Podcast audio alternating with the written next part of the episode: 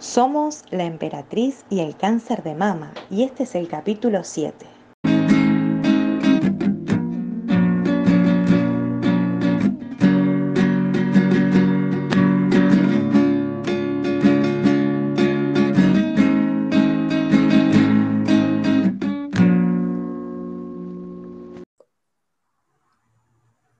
Hola, ¿cómo están, chicas? Hola. Hola, Gus. ¿Cómo andan? Bueno, le- hoy les contamos a la gente que tenemos, estamos dos en Argentina y una en otro país, ¿no? Sí, estoy en Colombia. Vine a visitar la tierrita. ¿Y bien? Bien, claro, el reencuentro con familia y todo, porque pues todo, lo, todo mi recorrido fue mm, fuera, entonces no había podido ver a mi mamá, eh, a mi hermana no la veía hace un año, a mi papá hace como siete meses, entonces fue, ha sido muy, muy emocionante. Bastante, me imagino. Chicas, hoy nos toca hablar sobre alimentación. Y es un gran tema que pensamos que va a durar como siete capítulos. No, mentira, vamos a intentar resumirlo un poco. Pero bueno, todo empieza a, eh, a partir, me parece, de, bueno, del diagnóstico y uno empieza a pensar, eh, bueno, cuánto influye la alimentación, ¿no? Se siente un poco culpable de haber comido comida chatarra, bueno, no sé qué les pasa a ustedes, pero principalmente me parece que tenemos que comenzar contando si cambiamos la alimentación durante la quimio, ¿no? Primero eso, y después vamos con las obsesiones. Así que, Cami, ¿vos cambiaste la alimentación durante la quimio? Sí, recuerdo que mi oncóloga lo primero que me dijo fue, por favor, no es el momento de hacer grandes cambios porque necesito que, esté, que estés muy fuerte para, para aguantar la quimio. Y yo muy tercamente, eh, bueno, también pues porque escuché muchas opi- opiniones que, que venían con respecto al tema, cambié radicalmente la alimentación. O sea, no, cero, la gente me decía mucho cero lácteos, cero carnes, cero procesados, cero gluten, cero azúcar, bueno, no sé si ya lo dije, pero básicamente era bastante restringido porque es casi como que me convertí en una dieta para un celíaco, crudo y vegano, eh, y bueno, eh, imposible, o sea, comer así es, es, es bien difícil, pero sí, la cambié. ¿Y Flor? Eh, yo antes de hablar de alimentación quería decir que vos justo, Augusto, había sido un ratito, pero estábamos hablando con Cami de que no nos conocíamos y se fue a Colombia, pero bueno, em, personalmente. Em, en, durante, antes de empezar la quimio, lo único que respeté en ese momento eh, fue lo de no comer crudos. Pero después, actualmente, en realidad no, no consumo azúcar ni nada. Tomo hasta el té solo, que nunca lo hubiese imaginado en mi vida. Porque el edulcorante es malo, el azúcar es mala, la manteca es mala. O sea, bueno, lo consumo solo y me acostumbré. ¿eh? Pensé que me iba a costar más. Pero bueno, también es Por dar un importante ejemplo. acá Me están, nunca- me están spoileando. Claro, me eso están a decir spoileando las otras preguntas. Exacto, hablamos que primero era el antes y luego el después y ojo con este, en este capítulo de caer en lo que es bueno y lo que es malo, porque ninguna aquí es nutricionista, entonces es importante tener presente que esto es la perspectiva de cada una y ya. Pero entonces sigamos con las otras preguntas, ya que Flor se adelantó a todo. Pero solamente di un ejemplo de un No, té. mi- la- la- Ah, bueno, sí. So- solamente hablé mi- de un té como ejemplo. No mi- creo que haya respondido 10 preguntas. No, mi pregunta apuntaba igual a ver si habían cambiado la alimentación durante la quimio por este tema de lo, de lo crudo y demás, y si les habían explicado por qué era importante no consumir ¿no? alimentos crudos. A mí me dijeron esto de no crudo, eh, intentar, por ejemplo, también, si comía huevo.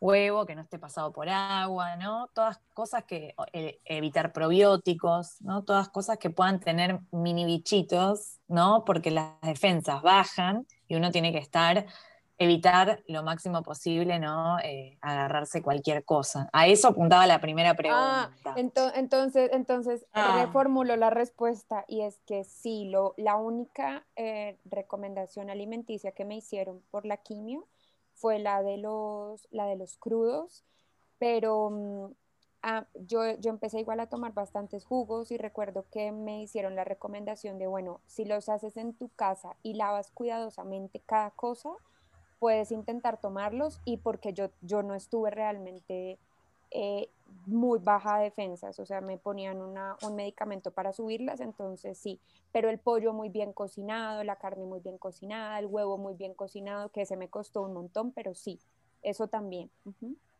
Claro, sí, sí, sí, sí, sí. Sí, en ese sentido, yo creo que, bueno, a mí me dieron una lista, ¿no? El oncólogo me dio una lista y en la lista incluía solo cuatro verduras, cuatro verduras de las cuales solo podía comer las cocidas. Y yo cuando hice la cuenta, tipo seis meses durante quimio, comiendo solo cuatro verduras, de las cuales una era batata y no me gustaba, así que eran solo tres. Ay, qué rico.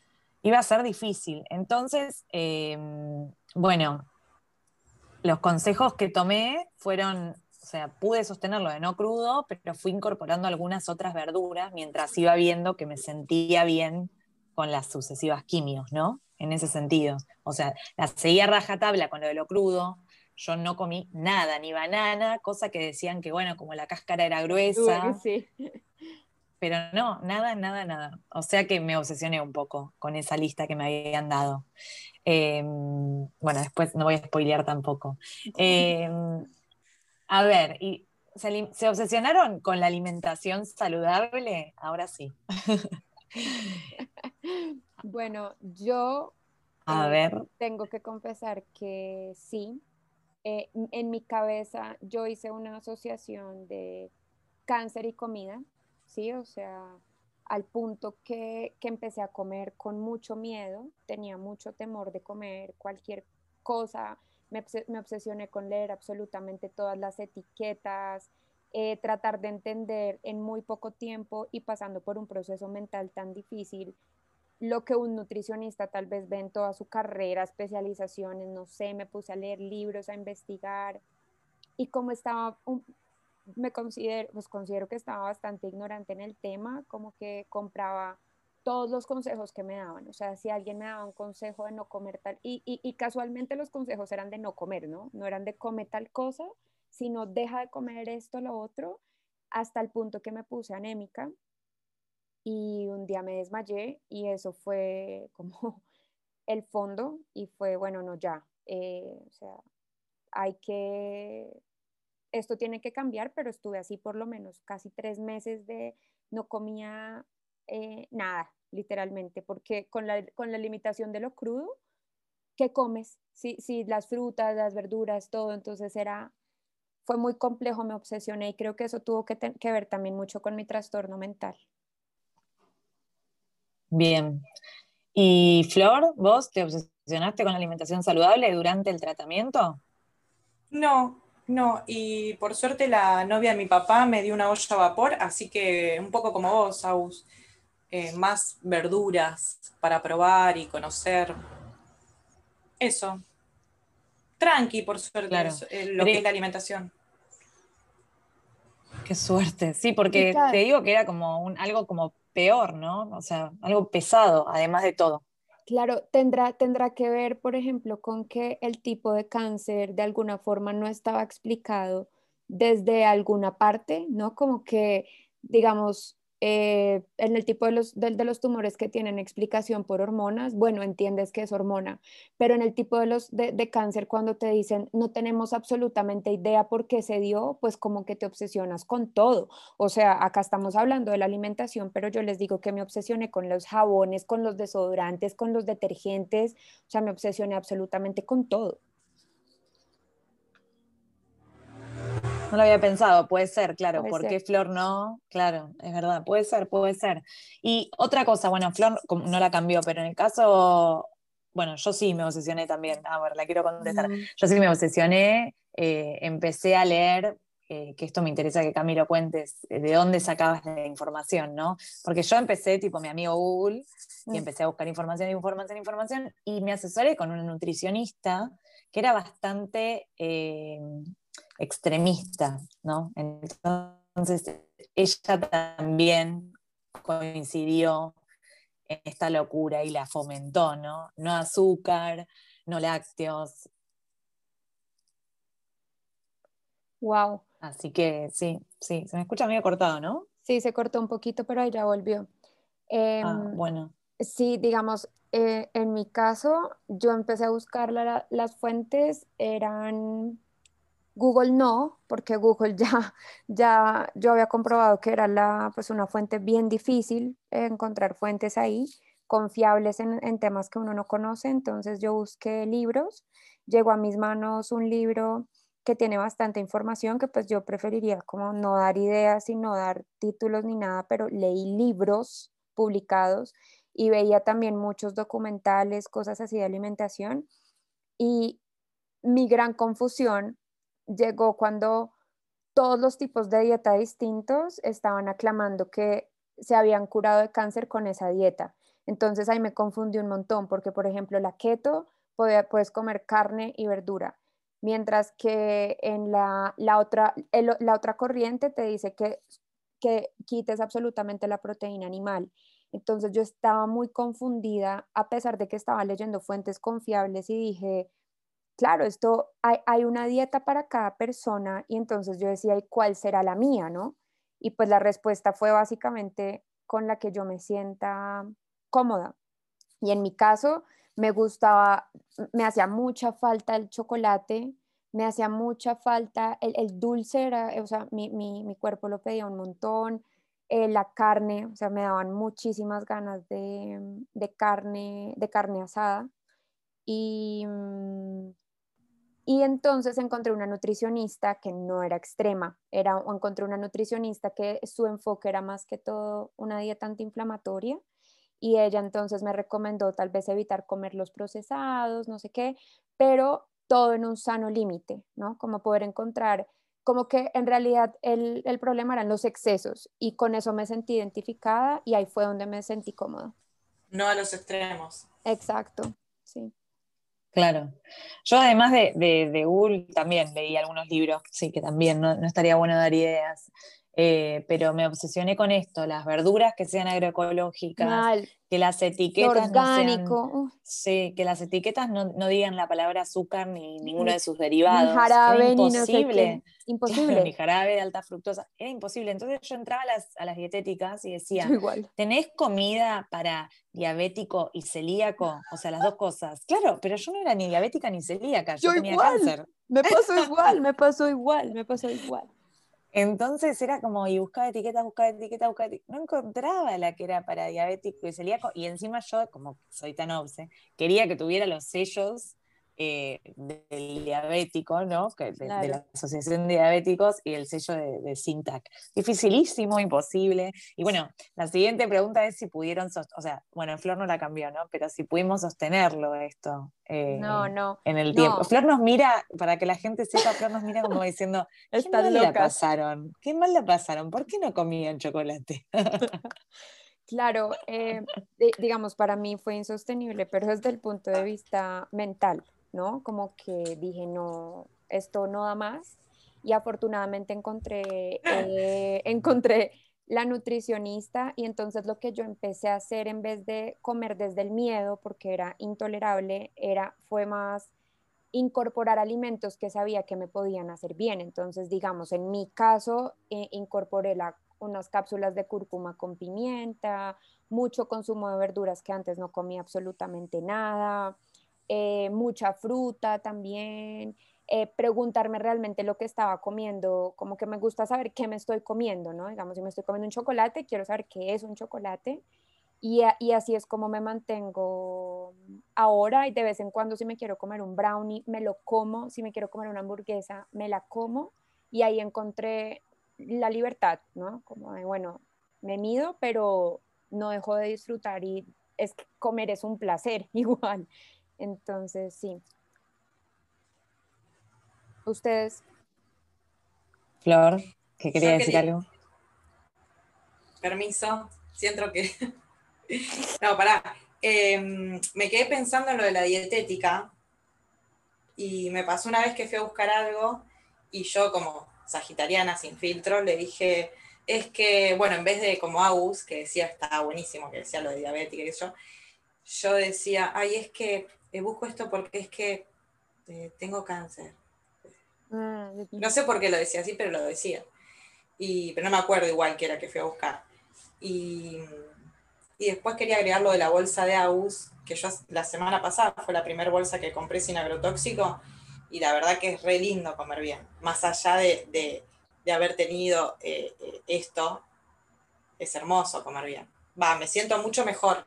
Claro, es que justamente eso era lo que yo quería comentar también, que el, el truco también es poder despegar el tema de la alimentación de la enfermedad, ¿no? Como que eh, mucha gente apunta al tema de alimentación sana, pero no tiene que ver directamente con el cáncer. O sea, esa, esa frase que le dicen a uno que tal cosa alimenta el cáncer es, es muy perjudicial para la salud mental de uno porque yo literal sentía que si me comía un chocolatico estaba eh, contradeciendo la quimioterapia, ¿me entiendes? Entonces, creo que que poder entender que seguir una alimentación sana tiene que ver con un estilo de vida saludable más allá de cualquier enfermedad, incluida el cáncer, y que el cáncer es un, un capítulo aparte, ¿no? Multifactorial. Entonces, cuando yo logré separar esos dos temas fue que dije, bueno, una cosa es una cosa y, la, y otra cosa es otra cosa y pude vivir porque no podía. Claro, me parece, me parece interesante esto. Eh, yo lo mismo, bueno, el, tema del azúcar yo no lo pude sostener, lo sostuve casi dos años desde el diagnóstico, eh, fue terrorífico y, bueno, nada, ahora estoy como muchísimo más eh, relajada, sigo sosteniendo esto que decía Flor del bolsón de, verdura orgánica o, agroecológica, uno o sea, modifiqué hábitos de raíz, ¿no? si puedo, compro el bolsón de verduras orgánicas, eh, si puedo, porque bueno, viene una vez por semana, o sea, es como difícil sostenerlo también, ¿no?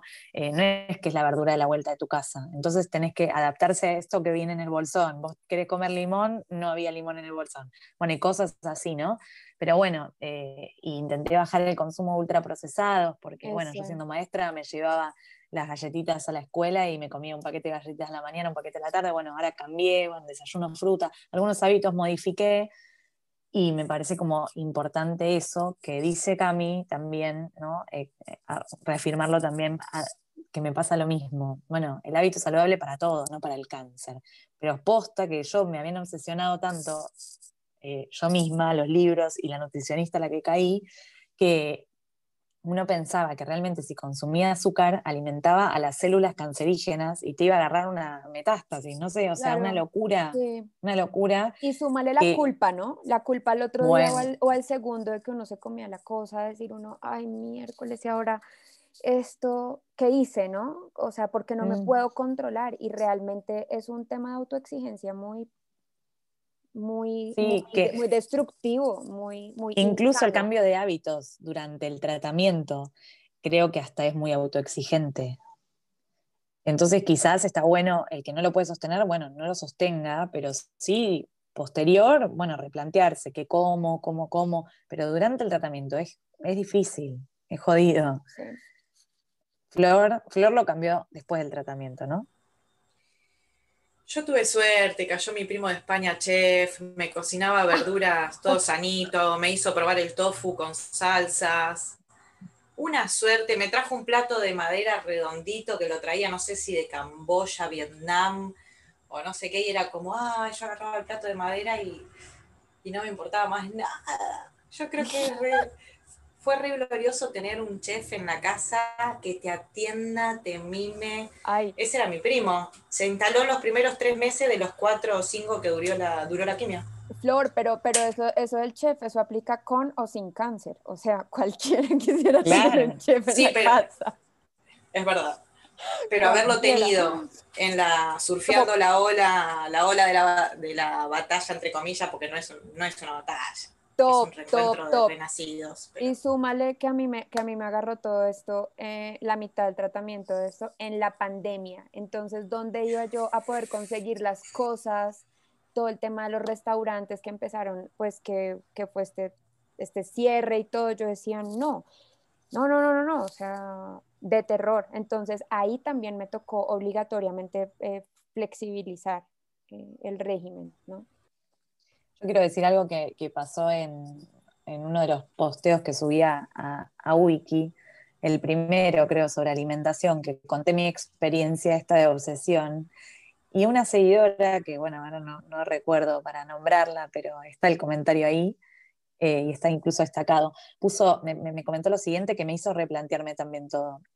Me puso como que uno se aferra a la alimentación, ¿no? Los que nos aferramos, como el caso de Camino, eh, por suerte Flor no, pero uno se aferra a la alimentación porque es lo único que cree poder controlar. Agustina, el comentario te lo puse yo.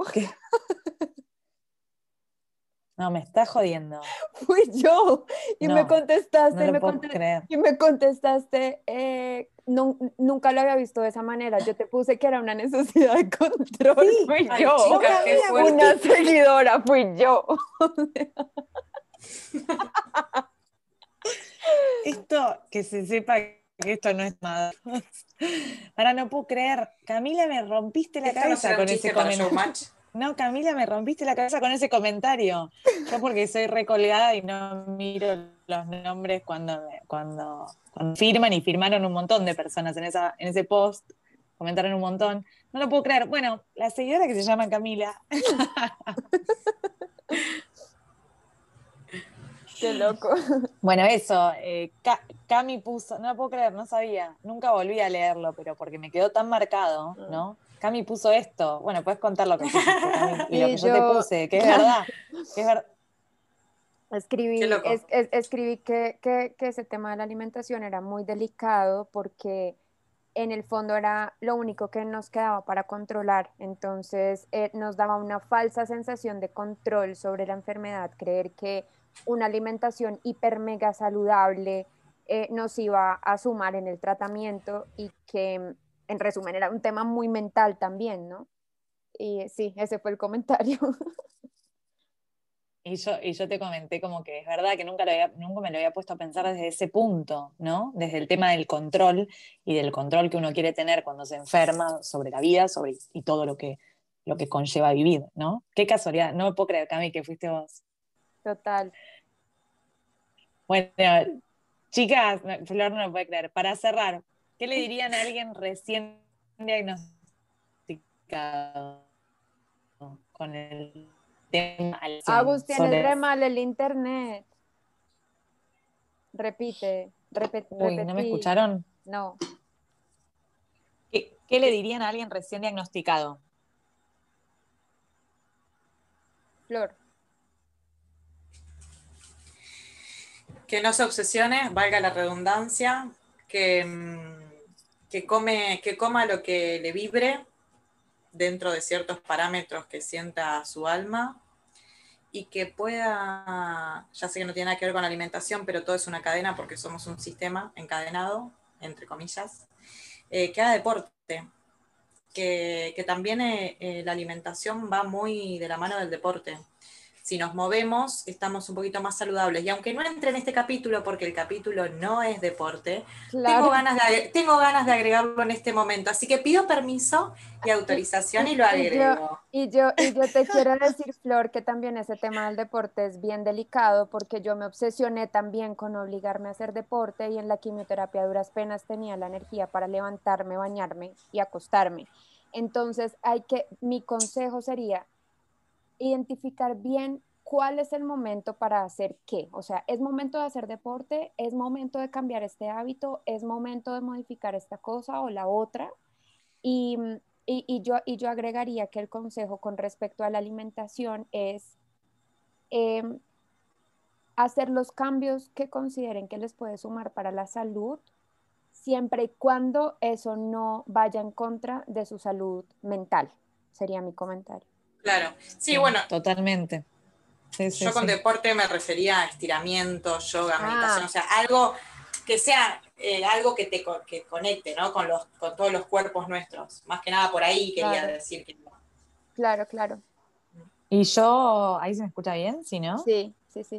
Y yo lo que diría es, me sumo, me sumo a lo de Cami, esto de no obsesionarse, porque bueno, no, no vamos a tener el control de nada, no vamos a tener el control de la enfermedad, pero que si realmente sentimos que en ese momento que el azúcar nos hace mal porque se nos metió en la cabeza esa idea, bueno, no consumamos azúcar porque si no vamos a tener la culpa y todo lo que eso implica. Entonces, bueno, que coman lo que les haga sentir que les hace bien, ¿no? Me parece eso importante. Pero sí que se instruyan, ¿no? Que, investiguen y demás con gente que sepa. En, Wiki hice un, un, vivo con una nutricionista especialista en oncología. Me pareció súper certero todo lo que ella dijo. Y la verdad es que esto, ningún extremo es bueno, ¿no? Y ella lo decía, sí, que el azúcar en exceso no es bueno, pero no. ¿se entiende? O sea, y, está bueno también para, tenerlo en cuenta. Así que bueno, chicas. lo mismo, buenísimo. Sí, qué bien. Porque yo también dije lo mismo que hago. Total, total, total. Es así. Amo. Bueno, chicas, un placer. Vamos a ver qué nos depara el próximo.